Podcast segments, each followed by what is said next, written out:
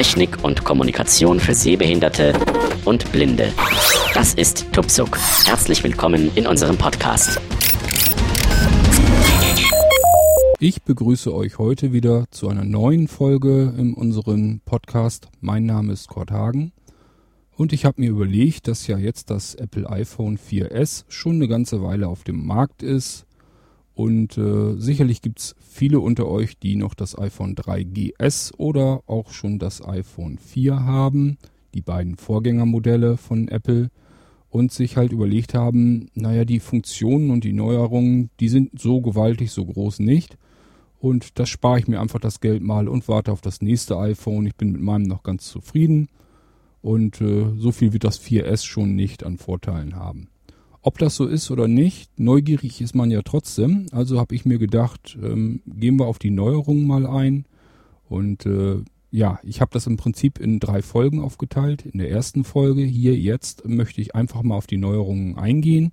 So ein bisschen auch aus meinen Erfahrungen dann äh, mit diesen Neuigkeiten berichten, äh, so dass der ein oder andere auch vielleicht ein bisschen einschätzen kann, ist, äh, ist da jetzt was Interessantes für mich dabei, dass das 4S vielleicht doch was für mich ist oder kann ich da doch ganz gut drauf verzichten?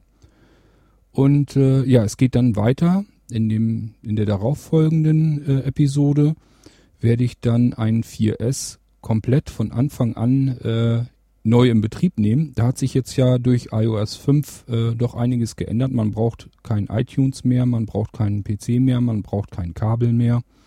Und äh, es gibt sicherlich auch welche, die jetzt ganz neu zum äh, iPhone kommen und die stehen dann ziemlich dumm da mit ihrem Paket in der Hand und wissen nicht so recht, wie sie das Ding jetzt in äh, Gang bekommen.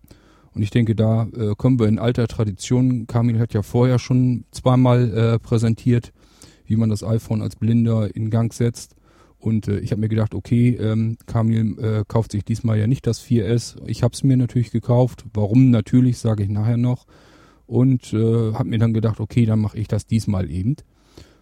Ja, und das äh, andere, was vielleicht dann auch für viele unter euch spannend ist, ist dann die neue Spracheingabefunktion Siri.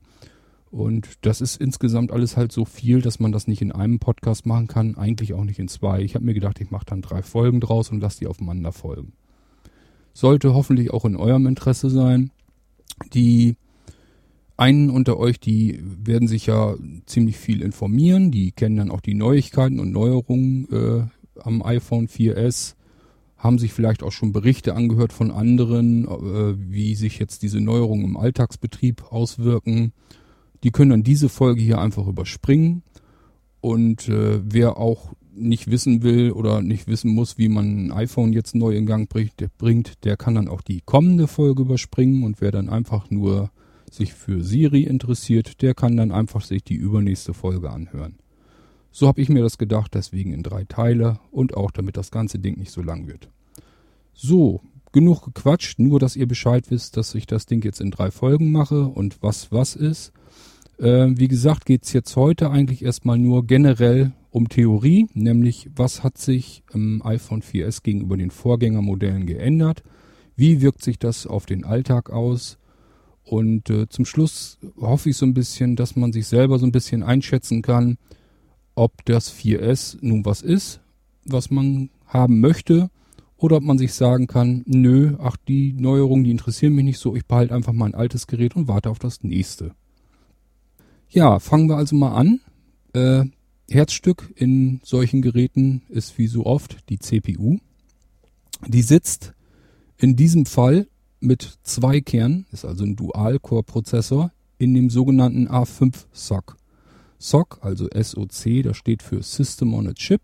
Das bedeutet nichts anderes, als dass man alles, was irgendwie an Chips sonst auf so einer großen Platine rumfliegen würde, äh, an Funktionen einfach in einen einzigen Chip reinsetzt. Und äh, ja, das Ganze wird dadurch natürlich deutlich kompakter, ein bisschen stromsparender, die Wege werden kürzer, man kann effektiver damit arbeiten also auch und es nimmt halt wesentlich weniger Platz ein. Also äh, man kann das Ganze eben wunderbar dann in so ein mobiles Gerät packen und hat alles schön kompakt in einem so einem Chip drinne. Äh, Im Prinzip sitzen da nichts anderes als ARM-Prozessoren drinne. Äh, das ist ein englischer Hersteller, der hat damals ist der angefangen mit, äh, mit als Firma Acorn.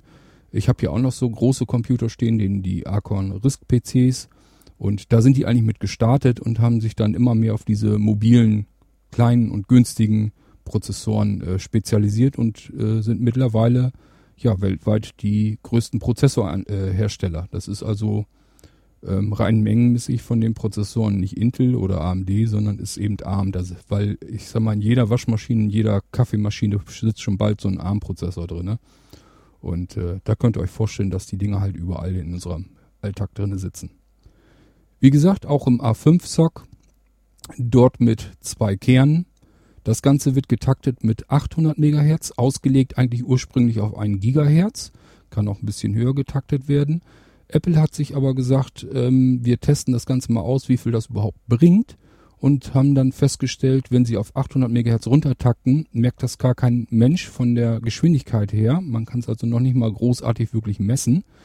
Und auf der anderen Seite haben die sich dann aber äh, gesagt, Mensch, dadurch sparen wir aber Akku. Und das war halt auch nicht ganz unwichtig. Also haben die einfach gesagt, wir takten ein bisschen runter. Äh, wirkt sich im Betrieb nicht aus, aber halt äh, spart ein bisschen Akkulaufzeit ein und äh, somit hält er dann ein bisschen länger. Das ist auch noch äh, nicht ganz unwichtig, aber da kommen wir nachher noch zu, wenn wir auf den Akku zukommen. Ähm, das Besondere am A5-SOC, das ist also der Nachfolger vom A4-SOC, der im iPhone 4 und im iPad einsteckt. Der A5-SOC kam erstmals mit dem iPad 2 raus, steckt jetzt eben auch in dem iPhone 4S und leistet halt wesentlich mehr mit dem Doppelkern drinne. Apple sagt selber, äh, äh, der Prozessor allein ist doppelt so schnell, als es vorher war.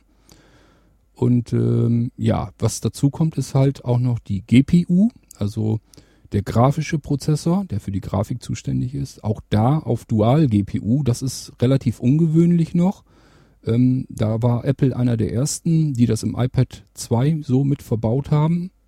Äh, dass man also zwei GPU-Kerne einbaut, ist also eher ähm, ja, äh, nicht, nicht gerade typisch. Und das Ding äh, hat die siebenfache Leistung von dem G äh, GPU, da war es noch ein Kern, äh, im A4-SOC, also im iPhone 4 und im iPad 1. Äh, siebenfache Grafikleistung, das bedeutet letzten Endes, wir sind jetzt mittlerweile im iPhone 4S auf Xbox-Niveau. Das ist also schon ein ziemlich harter Knaller. Das heißt, wir haben also wirklich äh, mit dem iPhone 4S können wir also rein grafisch eine äh, ausgewachsene Spielkonsole äh, schlagen. Und das ähm, hat es bisher auch noch nicht gegeben. Ja, wir haben dann, das hat nicht unbedingt ganz so viel mit dem A5-Sock zu tun, aber ist halt als Funktion, habe ich es mal hier mit mir aufgeschrieben. Wir haben Mirroring über den AV-Adapter oder über WLAN halt äh, per Airplay. Mirroring heißt einfach, wir können den kompletten Bildschirm, den wir am äh, iPhone haben, können wir auch auf ein Apple TV oder auf ein anderes Airplay-fähiges Gerät schubsen. Das ähm, ist eigentlich, ja, klingt erstmal wie Spielerei, brauche ich nicht. Aber auf der anderen Seite äh, ist das eigentlich eine ganz dolle Sache, denn äh, ich denke jetzt zum Beispiel gerade mal so an so geschlossene Lesesysteme, denn ähm, ihr müsst euch vorstellen, ihr habt im Wohnzimmer einen 40 Zoll Fernseher oder noch größer, so ein Riesending und habt in der Hand euer iPhone, ähm, setzt dann dieses, dieses Airplay Mirroring rein, zum Beispiel zum Apple TV rüber, der wiederum an diesem großen Fernseher hängt und könnt dann drahtlos äh, die Kamera in eurem iPhone benutzen, meinetwegen, um mal wieder Zeitungen oder ein Buch zu lesen, als Sehbehinderter mit Sehrest. Ne? Und äh, wenn man bedenkt, was normalerweise so ein äh, geschlossenes Lesesystem äh, kostet, und ihr sitzt da eigentlich drahtlos mit eurem kleinen iPhone in der Hand und könnt dann wieder eure Tageszeitung lesen, wenn ihr noch ein bisschen Sehrest habt auf diesem riesigen 40 äh, Zoll Fernseher, äh, ist das, denke ich, dann doch wieder eine interessante Anwendungsmöglichkeit. Gut, ja, das war so die Abteilung Prozessor, CPU, GPU. Äh, was gibt's noch Neues? Gibt natürlich noch mehr. Ähm, es wurde ein neuer GPS-Empfänger eingebaut. Auch der äh, ist eigentlich recht interessant. Äh, man merkt einfach erstmal nicht so unbedingt, dass das jetzt Wunder, wer weiß, wie viel was anderes ist. Aber äh, das kann sich noch ändern. Und zwar ist da jetzt der Broadcom BCM 4751 eingebaut. Der Hersteller an sich, also Broadcom, sagt selber, das Ding ist schneller bereit, empfindlicher und hat geringeren Akkuverbrauch. Also ähm, ja, das konnte ich im Alltag jetzt so noch nicht äh, messen. Dafür habe ich das Ding einfach noch zu wenig im Einsatz gehabt. Den muss man ja noch ein bisschen draußen alles ausprobieren. Und äh, das habe ich bisher noch nicht. So lang habe ich das 4S ja nun auch noch nicht. Und ähm, ja, aber wenn dem so ist, und da gehe ich jetzt erstmal von aus, dann ist das ja durchaus eine feine Sache. Was aber besonders ist, ist, dass noch ein Chip zusätzlich drin ist. Und zwar unterstützt er das russische äh, GLONASS-Satellitensystem. Das äh, ist also die Konkurrenz zu GPS von den Amerikanern in Russland und äh, das startet 2012, also nächstes, nächstes Jahr. Und das könnte tatsächlich was bringen, wenn man nämlich dann schlechteren äh, GPS-Empfang hat, weil man zu wenig GPS-Satelliten äh, gefunden hat mit dem Empfänger. Ähm, könnte der sich noch welche von den Russen rüberschnappen zur Positionsbestimmung und dann könnte das wirklich schon wieder eine ganze Menge bringen. Zumal das russische Satellitensystem auch genauer ist, ist weil es eben ganz einfach moderner ist, ist jetzt ganz neu. Ähm, ich denke mal, äh, so richtig los wird es dann mit unserem europäischen äh, Galileo gehen, aber bis dahin ist ja noch eine ganze Weile hin. Und äh, ja, müssen wir dann sehen, äh, 2012, wenn die Russen gestartet sind, ob das irgendwie was bringt noch beim GPS. Auf alle Fälle ist es jetzt schon, dass äh, der Empfänger schneller bereit ist, auch ein bisschen empfindlicher und er frisst eben nicht ganz so den Akku auf. Nächstes größeres Update war dann die Kamera. Das hat also ganz ordentlich was gebracht. Die hat jetzt 8 Megapixel statt der 5 im iPhone 4. Und äh, es ist jetzt eine 2,4er Blende drin. Äh, Im iPhone 4 war 2.8 äh, drin. Ähm, das wirkt sich so insofern aus, dass einfach kürzere Belichtungszeiten möglich sind. Es fällt also mehr Licht in diese Öffnung rein. Dadurch kann man äh, ja schneller die Fotos schießen. Es muss nicht mehr so lang belichtet werden. Und ähm, ja, es ist auch ein noch deutlich besserer Hybrid-Infrarotfilter drin. Der sorgt einfach für schärfere und hellere Bilder. Und die Fotos, die werden dann mit bei 8 Megapixel werden die ähm, aufgelöst in 3264 mal 2448 Pixel. Ähm, ja, Megapixel allein macht's eigentlich nicht aus. Ähm, diejenigen, die so ein bisschen sich mehr für Fotografie interessieren, die wissen das eigentlich, dass die Megapixel eigentlich nicht viel über die Bildqualität aussagt. Da äh, sollte man sich nicht so viel täuschen lassen von diesen Megapixelwerten. Wichtiger sind eigentlich solche Sachen wie die Blende oder eben dieses, äh, dass das Hintergrund dass das ein hintergrundbeleuchteter Chip ist. Das, das sind so Sachen, so Feinheiten, die bringen dann wirklich was auch oder auch eben der Infrarotfilter. Innerhalb von einer Sekunde ist die Kamera einsatzbereit. Das ist also äh, momentan das schnellste, was überhaupt irgendwo auf dem Markt ist. Das äh, ist also wirklich eine feine Sache. Ich kann also jetzt den Home-Knopf doppelt tippen, habe dann rechts auf der rechten Seite am Bildschirm äh, eine Schallfläche, da tippe ich drauf und sofort habe ich die Kamera an und schussbereit. Und ähm, man knipst ja jetzt auch nicht mehr auf dem touchend auf dem Bildschirm herum, sondern mit der äh, Lauter-Taste des iPhones. Damit kann man dann das Foto auslösen. Und äh, von Bild zu Bild löst das ganze Ding innerhalb von 0,5 Sekunden aus. Das macht also wirklich tak, tak, tak, tak, tak, tak, tak, tak, tak. Und äh, damit kann man also schon äh, ja ganz ordentliche Schnappschüsse machen. Da die Kamera jetzt wirklich eigentlich ähm, so eine gute Kompaktkamera ersetzt, und das iPhone hat man eben immer dabei, äh, kann man sich eigentlich so eine Kompaktkamera schon eigentlich schon sparen. Ich habe jetzt also selber noch ähm, mehrere Spiegelreflexkameras, das ist natürlich noch wieder eine ganz andere Welt. Aber ich sag mal so, ich habe mir schon manchmal überlegt, so eine kleine Kompaktkamera vielleicht zu kaufen. Äh, das äh, werde ich jetzt mit Sicherheit sein lassen. Das kann ich mit dem iPhone jetzt genauso gut.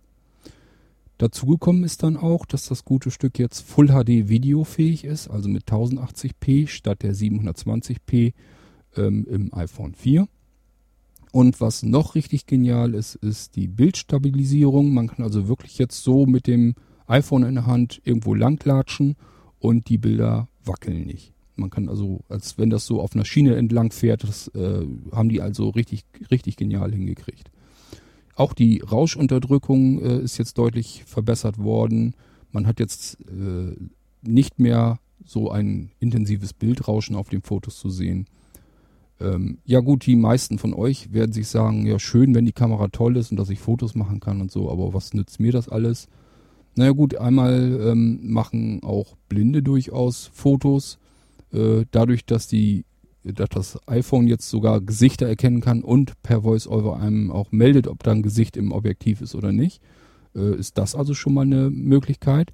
Und zum anderen, wo das Ganze etwas bringt, weil eben jetzt ähm, die Kamera deutlich lichtstärker ist, ähm, ist natürlich auch bei äh, Text also OCR, Texterkennung und Barcode-Scannen und sowas alles. Hauptproblem war da eigentlich immer die Belichtung und die, die Fokussierung, das Scharfstellen des Bildes. Wenn man jetzt die Kamera über so einen Brief oder sowas hält, was man dann einscannen möchte, hat man eigentlich immer ein Belichtungsproblem. Entweder ist das Licht dann über, der, über dem iPhone, das man in der Hand hält, wirft also einen Schatten aufs Papier, dann stört das.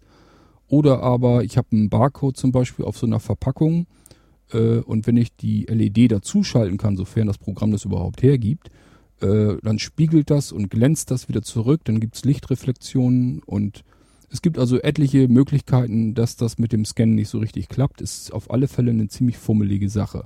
Auch das Fokussieren, das Scharfstellen, das dauerte bisher einfach noch einen Tacken länger.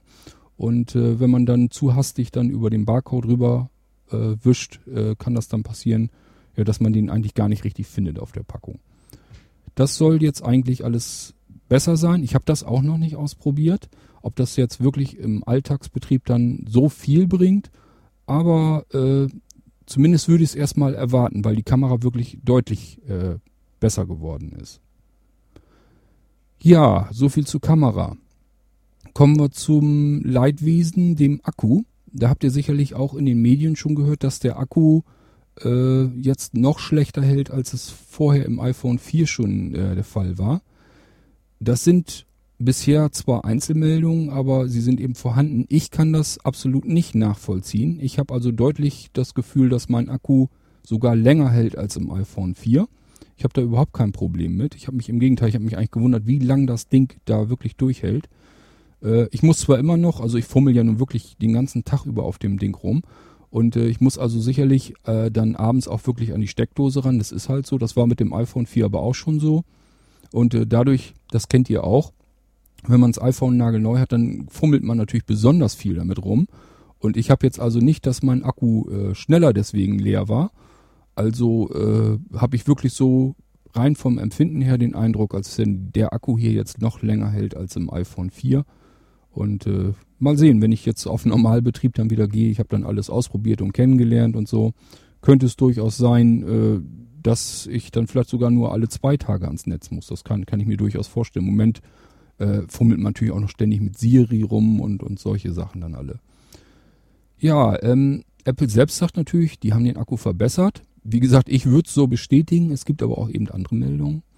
Ähm, verbessert, ja, die haben sich das natürlich auch so ein bisschen hingedreht. Ne? Ähm, der Akku hält bei UMTS-Gesprächen 8 Stunden, das war vorher weniger. Bei GSM 14 Stunden, das war auch weniger vorher. Ähm, Im Standby dann 200 Stunden und das war eben äh, zum Beispiel beim iPhone 4 waren es noch 300 Stunden Standby. Ähm, das wird sicherlich damit zu tun haben, dass sich das iPhone jetzt ja ständig ähm, mit der Wolke synchronisieren will oder wer iTunes Wi-Fi Sync anhat, dann passiert da ständig was. Und es ist jetzt einfach im Hintergrund ständig irgendwie am Gange und das wirkt sich wahrscheinlich auf den Standby-Betrieb jetzt so aus. Dann, äh, ja, sechs Stunden gibt Apple an mit UMTS Internetbetrieb und neun Stunden, wenn wir im WLAN im Internet rumgurken. 40 Stunden Musik und 10 Stunden Video. Ich glaube, das waren vorher, waren es vor auch etwas schlechtere Werte. Äh, insgesamt, wenn ihr das iPhone 4S bekommt, ähm, werdet ihr feststellen, dass da jetzt nicht äh, Riesensprünge gemacht wurden, dass, dass der Akku jetzt viel, viel besser ist als der im iPhone 4, aber auch nicht äh, wesentlich schlechter. Warum es jetzt diese Einzelmeldung gibt, weiß ich noch nicht. Das äh, müsste man dann mal genauer herausfinden anhand der Einstellungen, die die Leute dann gemacht haben, ob da irgendwie was ist. Obwohl äh, ich habe jetzt also auch absolut nichts auf Sparen ausgelegt. Ich nutze hier iTunes Wi-Fi Sync, ich habe ähm, Fotostream an, ich habe also alles Mögliche, was irgendwie an Funktionalität drinsteckt, habe ich hier aktiviert. Ähm, ich müsste echt überlegen, was habe ich denn abgeschaltet? Irgendeine Geschichte. Ach so, hier die, die Widgets, die habe ich abgeschaltet, weil ich die einfach nicht brauche in der Mitteilungszentrale. Ähm, hier das, die Wetterinformationen und die Aktienkurse, das brauche ich nicht. Wenn ich das wissen will, frage ich eben Siri, das geht schneller oder einfacher. Ja, dann noch eine Kleinigkeit, äh, da hat Apple gar nicht mitgeworben, obwohl das eigentlich ruhig erwähnenswert ist. Das ist auch so eine typische Kleinigkeit, ähm, die nicht erwähnt wird, die aber eigentlich äh, durchaus sofort auffällt. Und zwar ist, der, ist das der Vibrationsalarm beim iPhone 4. Der wirkt jetzt interessanterweise, ja, ich weiß nicht, wie man es genau beschreiben soll, der wirkt hochwertiger, sage ich mal einfach. Und zwar äh, ist das Ganze jetzt fast lautlos. Das macht jetzt also nicht wrt, wrt, sondern äh, man hört es wirklich kaum noch. Und trotzdem ist das Ding dann intensiver. Ich kann das mal ausprobieren. Ich müsste doch irgendwo, müsste ich doch, hier habe ich das alte iPhone. Ich versuche das mal hier so ein bisschen äh, bei mir vors Mikrofon zu halten und mache jetzt mit dem iPhone 4 mal den Vibrationsalarm.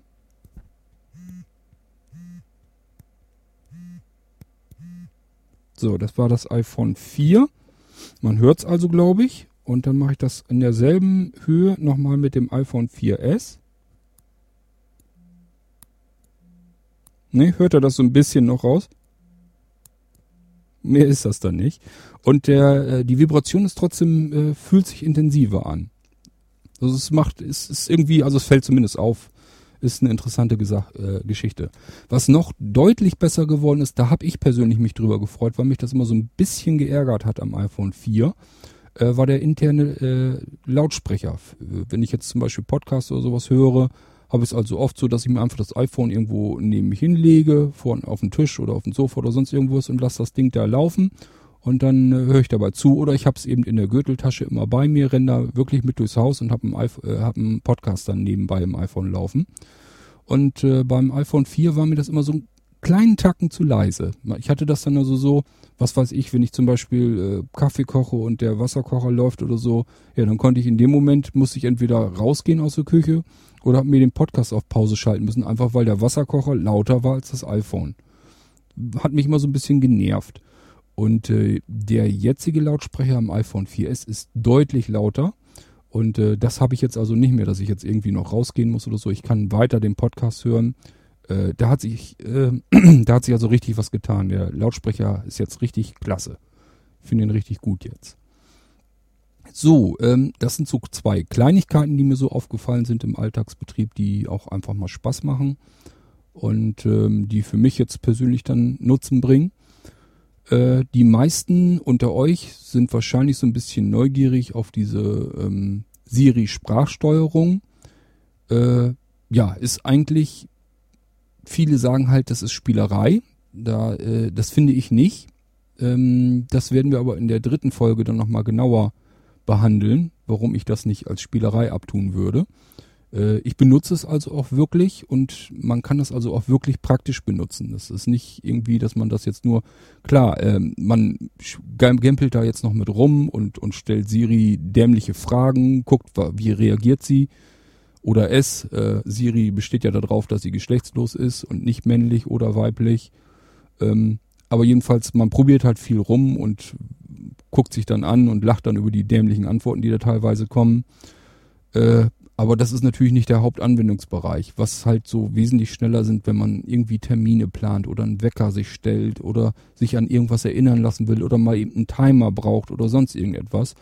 Äh, das geht einfach mit keinem bisschen irgendwie schneller am iPhone als mit Siri. Äh, ich halt bloß den Home-Knopf gedrückt, äh, gedrückt, sag just, was ich haben will und dann ist das Ding erledigt. Ne? Das ist schneller, als wenn ich das entriegel, als wenn ich irgendeine App suche, starte dann da irgendwie dran rumfummeln, meinetwegen beim Wecker mir die Wegzeit dann einstelle, überlege, welchen Ton muss ich da reinpacken und ja, das ist, äh, dieses ganze Gefummel ist damit weg. Man sagt einfach, wecke mich morgen um sechs und das Thema ist durch.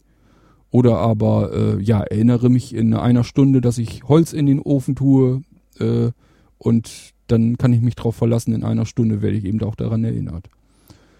Aber wie gesagt, das äh, hören wir uns am besten dann in der dritten Folge an, die ich noch machen muss. Und äh, dann horchen wir mal so ein bisschen, wie man mit Siri äh, arbeiten kann. Man kann ja auch äh, einfach nur E-Mails diktieren oder SMS-Nachrichten Und äh, schön ist eben auch, dass Siri äh, ja den Kontext behält. Das heißt, wenn ich jetzt zum Beispiel frage, wie die Temperatur heute in, in Wien ist, dann äh, sagt sie mir halt die Temperatur, zeigt mir das auch auf der Skala an. Und wenn ich dann, ohne dass ich jetzt nochmal irgendwas mit Wien oder so sage, wenn ich dann einfach sage, und wie sieht's da morgen aus? Oder beziehungsweise wie warm wird's morgen? Dann sagt sich Siro, okay, der hat, war eben noch in Wien zugange, dann wird er jetzt wahrscheinlich wissen wollen, wie das Wetter morgen in Wien ist und nicht da, wo er jetzt gerade ist. Und das sind so, so, so Feinheiten. Das ist eigentlich eine ganz clevere Geschichte. Macht natürlich auch Spaß, aber äh, soll eigentlich soll's eine Ergänzung sein zur Bedienung des iPhones und wenn man es als solches versteht und benutzt, dann wird das Ganze auch wirklich sinnvoll. Ja, was haben wir denn noch? Wir haben ein neues intelligentes Antennensystem. Das macht natürlich auch richtig was her. Der Empfang vom iPhone ist jetzt deutlich besser geworden. Ähm, und zwar war es ja vorher so, dass da so dass dieser, dieser Edelstahlrahmen um das iPhone herum, den ich persönlich ja immer noch für absolut äh, ein geniales Meisterwerk halte, äh, weil man muss sich das mal vorstellen, früher hatten die Mobilfunktelefone zu Recht so eine riesen Stummelantenne da drauf oder beziehungsweise sogar so ein, so ein Metallding auch zum Ausziehen noch. Und äh, ja, man muss die die Hersteller mussten das ja nun irgendwie, das ist ja nun unhandlich, mussten das irgendwie im Gerät versenken und damit wurde der Empfang halt immer schlechter. Ich kannte also von früher noch die Handys, wo man dann die Antennen so ein bisschen rausziehen musste, so, die waren vom Empfang her, waren die einfach genial. Und äh, will natürlich kein Mensch haben, weil es unhandlich und unbequem ist. Also verschwanden diese Antennen dann irgendwann in den Geräten ganz. Ja, und dann hatten die Leute eigentlich so ein bisschen mit Empfangsproblemen zu kämpfen. Äh, Apple sowieso besonders, weil die dann auch noch zudem äh, keine Plastikgehäuse haben wollten, sondern lieber Aluminium. Da sind die mit angefangen. Und dann hatten die richtig Probleme.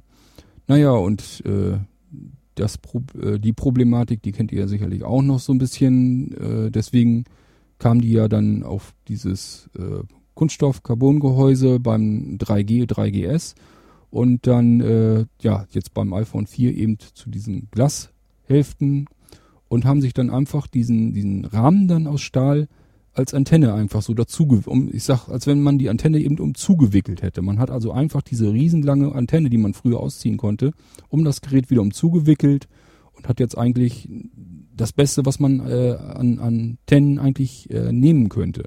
Problem war hier ja noch, dass man, wenn man mit den so schwitzigen Fingern so ein bisschen dann äh, auf die auf diese Naht kam, wo die beiden Antennenteile von durchgetrennt wurden waren, äh, dann ist ja der Empfang in die Knie gegangen das ist ein Effekt, den man kann man auch bei anderen Telefonen äh, herbeiführen. Ich habe das also, als das äh, äh, ja, als das in den Medien rumging, habe ich das hier also auch ausprobiert mit meinem HTC und auch mit dem mit dem Nokia Communicator. Und da war das also genauso, dass die Balken runtergingen, sobald ich das äh, Telefon fest in der Hand um, umklammert hatte. So war es halt auch beim iPhone. Äh, bloß beim iPhone war es halt so, dass, dass man das auch mit dem Finger halt machen konnte wenn man an der richtigen Stelle festhielt. Ja, das Problem hat man dann eben durch diese intelligente Antennengeschichte äh, dann äh, aus der Welt geschafft. Und zeitgleich ist es also so, dass mh, mm, jetzt äh, das iPhone zwischen seinen Antennen hin und her schalten kann. Sucht also einfach, wo kann ich jetzt im Moment gerade besser empfangen und besser senden, schaltet dann rüber, kann sogar äh, verteilen, kann also sagen, ich kann jetzt auf der einen Antenne könnte ich jetzt besser senden und auf der anderen kann ich besser empfangen und äh, trennt sich das dann alles auf. Äh, sogar das geht, ähm, gibt bisher auch noch in keinem anderen Gerät. Dann hat es einen neuen Baseband-Chip gegeben, der kann jetzt weltweit, äh, weltweit alle Netze äh, unterstützen, sowohl GSM als auch CDMA. Das ist äh, meines Wissens auch jetzt das erste Mal, dass sowas äh, in einem Mobilfunktelefon gibt. Das ist eben das iPhone 4S jetzt, äh, dass das kann. Und äh, ja, Apple hat dazu Wordphone genannt, eben weil man damit jetzt weltweit telefonieren kann. Äh, ist eine Geschichte, die brauche ich nun wirklich nicht. Also ich glaube nicht, dass ich so viel hin und her reise in der Weltgeschichte, dass ich jemals in solch ein CDMA-Netz äh, käme. Und selbst wenn, äh, ich muss nicht überall telefonieren können. Gut, ähm, ja, wir haben auch noch zu dem Wut, die äh, gibt's jetzt auch noch eine Unterstützung von bis zu 14,4 Megabit pro Sekunde von dem Baseband-Chip. Der ist also jetzt beschleunigt worden. Äh, ich weiß nicht, ob das überhaupt irgendwie in den Großstädten, was also hier auf dem Lande, wo ich so wohne, ich wohne in einer sehr kleinen Stadt, äh, da bringt es natürlich sowieso überhaupt nichts. Da kann ich froh sein, wenn ich man gerade ähm, ja im normalen GPRS äh, ähm, arbeiten kann. Von, von UMTS 3G brauche ich also hier überhaupt nicht äh, träumen. Das ist, wenn ich jetzt ein Stückchen weiterfahre in eine nächstgrößere Stadt oder so, dann hat man das natürlich, aber dann hat man eben ein, zwei Megabit pro Sekunde und dann war es das auch. Äh, von daher habe ich das noch nie gehabt, dass ich überhaupt diese 7,2 Megabit, die das iPhone 4 noch kann, äh, dass ich da überhaupt jemals rangekommen wäre. Insofern glaube ich auch nicht, dass ich diese 14, noch was jemals kriegen werde. Äh, ja, macht nichts. Ich brauche unterwegs, bin ich froh, wenn ich überhaupt Internet habe. Das müssen keine 14 Megabit sein, das müssen auch keine 7 Megabit sein. Für mich würde sogar ein Megabit oder so, wird ja locker reichen, wenn ich das immer hätte. Was noch schön ist, es ist Bluetooth 4.0, auch erstmals in einem Gerät überhaupt drin im iPhone 4S. Das liegt daran, weil Apple Bluetooth äh, mit, dieses 4.0 mitentwickelt hat. Deswegen als erster Hersteller da eben auch den Chip entsprechend mit reinbauen äh, konnte. Und äh, ja, Bluetooth 4.0 nützt uns im Moment noch nicht ganz so viel, weil die Zubehörhersteller natürlich noch erst jetzt hinterherkommen müssen. Äh, Bluetooth 4.0 ist jetzt gerade erst im Spätsommer äh, rausgekommen, die Spezifikationen, und äh, dementsprechend fangen natürlich jetzt erst alle an, das Ganze in äh, das Ganze in ihre Produkte mit reinzupacken. Und äh, deswegen gibt's da jetzt einfach noch nichts. Wenn es dann Zubehör gibt, äh, bringt das allerdings eine ganze Menge. Ähm, denn zum Beispiel ein lästiges Problem, vielleicht äh, kennt der ein oder andere von euch das auch, äh, gerade so bei Headsets oder bei Bluetooth-Lautsprechern, ähm, um Strom zu sparen, ähm, wird halt immer die Verbindung äh, nach kurzer Zeit ähm, deaktiviert und automatisch wieder aufgebaut, wenn es irgendwas gibt, was, was man wiedergeben müsste. Äh, den, der Effekt, der dabei zustande kommt, ist immer so, dass die erste Sekunde dann von der neu aufgebauten Verbindung verschwunden ist. Die ist dann weg. Das heißt, wenn jetzt, äh, ja, wenn ihr jetzt ein Musikstück oder sowas dann wieder ausgebt oder irgendwie noch schlimmer ein Anruf kommt oder so, dann ist eben so die, die erste Silbe immer so weg, die ist dann unterdrückt. Und das ist immer ein bisschen nervig. Äh, und das ist mit Bluetooth 4.0 dann endgültig vorbei. Sollte zumindest so sein. Ja, das waren so die Hauptneuerungen, die mir jetzt erstmal so eingefallen sind. Äh, das iPhone 4S gibt es jetzt in drei Speicherkapazitäten mit 16 GB zu 629 Euro, mit 32 GB zu 739 Euro, mit 64 GB zu 849 Euro, also immer in 110 Euro Schritten. Das 3GS 8 GB bleibt auch noch im Sortiment bei Apple bestellbar und auch natürlich das iPhone 4, dann ebenfalls mit 8 GB äh, ich glaube, die sind dann jeweils auch nochmal wieder jeweils 100, äh, 110 Euro billiger. Da müsst ihr gucken. Ich habe da jetzt die Preise mir nicht rausgesucht. Ja, was war für mich wichtig? Warum habe ich jetzt nicht auf das iPhone 5 gewartet? Für mich war das iPhone 4S eigentlich das Telefon, als wenn Apple das für mich jetzt speziell gebaut hätte. Ich habe jetzt seit gut einem Jahr das Problem, dass ich auf meinem iPhone 4 äh, ständig herumwühlen und rumsortieren muss, weil meine 32 Gigabyte ständig am Ende sind. Ähm, jetzt sagen die ersten natürlich, wieso, dann packt ihr das doch nicht so viel mit Musik voll oder so. Ja, Musik habe ich kaum drauf, das ist das Problem. Ich habe das alles mit Programmen voll, mit den Apps. Und äh, das hängt einfach damit zusammen, dass ich äh, ja verschiedene Navigationssysteme schon drauf habe und die haben immer so ihre 2, 3 Gigabyte, die sie mal eben belegen. Und dann auch noch so ein paar größere Spiele einfach und ja, ratzfatz ist das Ding eigentlich voll. Naja, was heißt ratzfatz? Ich habe äh, immer so zwischen 800 und 900 Programmen drauf gehabt. Und äh, wenn ich ein paar Sachen wieder installiert habe, musste ich erst wieder herumräumen, um dann wieder was anderes, was ich nicht so brauche, dann wieder runterschmeiße. Und ich fand das eigentlich doof, weil wenn ich Programme mir gekauft habe oder beziehungsweise überhaupt installiert, dann will ich die auch immer dabei haben. Und äh, das hat mich immer ein bisschen gestört. Und ich habe mir eigentlich dann gewünscht, äh, Hauptsache irgendwie, dass ich endlich 64 Gigabyte bekomme. Ich habe ein iPad mit 64 Gigabyte, ein iPod, muss dann auch noch immer beim Synchronisieren aufpassen, weil die anderen beiden können halt 64 Gigabyte Speicher darüber verfügen und das äh, iPhone war immer bei 32 Schluss. Das heißt, ich konnte da nicht sagen, pack alles, was auf dem einen Gerät ist, auch auf das andere drauf. Das war alles ein bisschen unheimlich, unkomfortabel, hat mich einfach genervt ein ganzes Jahr lang. Von daher war das für mich jetzt also sofort, als ich gesehen habe, 64 Gigabyte. Ich habe das ganze Jahr schon drauf gehofft. Und für mich war eigentlich klar, wenn Apple das macht, muss ich das haben. Viel gejammert wurde ja, dass das Design nicht verändert wurde vom iPhone 4.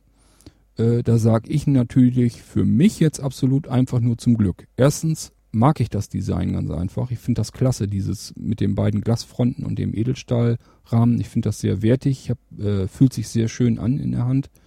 Ähm, wirkt einfach auch ja stabil, äh, obwohl einige da ja andere Erfahrungen gemacht haben. Wenn das iPhone eben genau auf diese blöde Glaskante fällt, äh, dann kann es halt auch passieren, dass es knallt. Ähm, an der Stelle sei übrigens äh, angemerkt, es gibt dafür Versicherungen, äh, die kosten, glaube ich, 5 Euro oder so im Monat. Ähm, wem das so, wer da ein bisschen Panik vor hat oder so, für den wird sich das bestimmt mal äh, rechnen, sich da vielleicht doch diese 5 Euro im Monat reinzuschustern. Und wenn das Ding dann wirklich mal abhanden kommt, runterfällt oder ja kaputt geht oder geklaut wird oder irgendwas, das wird dann alles durch diese Versicherung mit abgedeckt. Wie gesagt, kostet 5 Euro im Monat, habe ich jetzt schon mehrfach gehört. Ja, für mich, äh, wie gesagt, zum Glück, dass das Design nicht geändert wurde. Nicht nur, weil ich es eigentlich ganz gerne leiden mache. Es hebt sich deutlich ab von diesem ganzen anderen Plastikkrempel, der äh, auf dem Markt unterwegs ist. Sondern vor allem auch, dass ich kein, mein Zubehör äh, nicht neu kaufen muss. Ich brauche keine neue Tasche. Ich habe nämlich zwei ähm, Ledertaschen. Äh, in die eine packe ich mittlerweile den iPod Touch rein und in, dem anderen, äh, in der anderen Tasche habe ich das iPhone immer drinne. Das brauche ich nicht neu kaufen. Und äh, was noch wichtiger ist, äh, im Auto habe ich das TomTom Car Kit. Da ist ein GPS-Empfänger, Lautsprecher und so weiter mit drin, äh, kommt ein Zigarettenanzünder und äh, da kann man dann in die Halterung das iPhone reinstecken ähm, und hat dann richtig schönes, schickes, stabiles äh, Navigationssystem im Auto. Und kostet auch, ja, hat, als ich es neu gekauft hatte, hat sogar über 100 Euro gekostet, kostet jetzt mittlerweile deutlich günstiger. Ähm, aber trotzdem wäre es halt nervig, wenn ich das jetzt neu kaufen müsste oder jetzt wieder irgendwie dran rumbasteln müsste, nur damit es passt. Und äh, deswegen bin ich schon allein deswegen schon ganz froh, dass am iPhone 4S an dem Design eigentlich nichts gegenüber dem iPhone 4 geändert wurde. Übrigens, ähm, wer so Bumper oder Ladeschalen oder irgendwie sowas hat, wo das iPhone 4 genau reinpasst, so ganz stimmt das nämlich nicht, dass sich das Design nicht geändert hat. Ähm, Kleinigkeit hat sich geändert und zwar ist der Kippschalter, um das iPhone lautlos zu schalten, ein Stückchen weiter nach oben gewandert. War nötig, weil eben ähm, die Antennen äh, ja jetzt anders liegen. Die sind jetzt anders unterteilt. Und ja, das sind zwar nur so ein, ich würde mal schätzen, zwei, drei, vier Millimeter höchstens. Ähm, sind nur die paar Millimeter, aber wenn man jetzt so richtig passgenaue Schale irgendwie hat, wo das iPhone 4 äh, reinpasst oder eben so ein Bumper, äh, könnte man da durchaus schon ein Problem mitbekommen. Da müsst ihr also euch dann auch drauf gefasst sein, wenn ihr sowas benutzt, äh, dass ihr euch doch noch irgendwie was Neues kaufen müsst oder eben äh, ja das Teil dann so ein bisschen nachbearbeiten müsst. Beim Bumper oder so kann man ja durchaus vielleicht mit einer kleinen Pfeile oder so noch einfach so ein paar Millimeter rausspachteln da und dann passt das dann trotzdem wieder rein. Ja, das soll dann erstmal so die erste Folge von unserem kleinen Dreiteiler über das iPhone 4S sein. Heute also wirklich nur so ein bisschen Theorie und wie sich das im Alltag bei mir hier zumindest auswirkt. Und äh, da hat man so einen kleinen Überblick. Jetzt könnt ihr vielleicht auch ein bisschen besser entscheiden, ob da jetzt Sachen bei sind, die euch wichtig sind und ob das 4S dann was ist. Oder ob ihr mit eurem 3GS oder dem iPhone 4 noch ganz gut aushalten könnt. Das kann man jetzt hoffentlich vielleicht ein bisschen besser abschätzen. Äh, dann hätte zumindest diese Folge ein bisschen Sinn gemacht.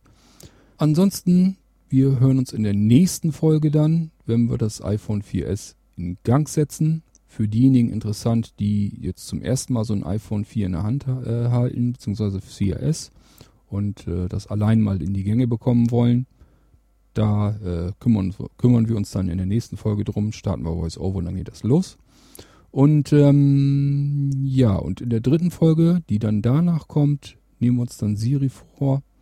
Äh, wollen wir so ein bisschen, natürlich auch ein bisschen Spaß mit haben. Mal schauen, was sie auf welche Fragen wie antwortet. Darum soll es aber eigentlich nicht hauptsächlich gehen. Das machen eigentlich alle.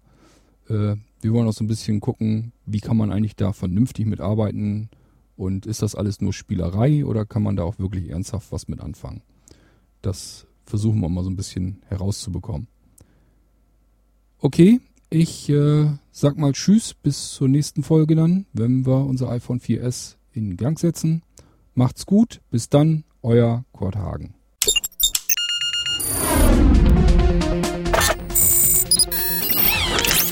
Tupsuk, der Podcast zur Technik und Kommunikation für Sehbehinderte und Blinde, ist ein kostenloses Podcast-Angebot von www.tupsuk.de. Die Verwendung ist ausschließlich für den privaten Gebrauch erlaubt. Weitere Informationen und Kontaktmöglichkeiten auf www.tuksob.de.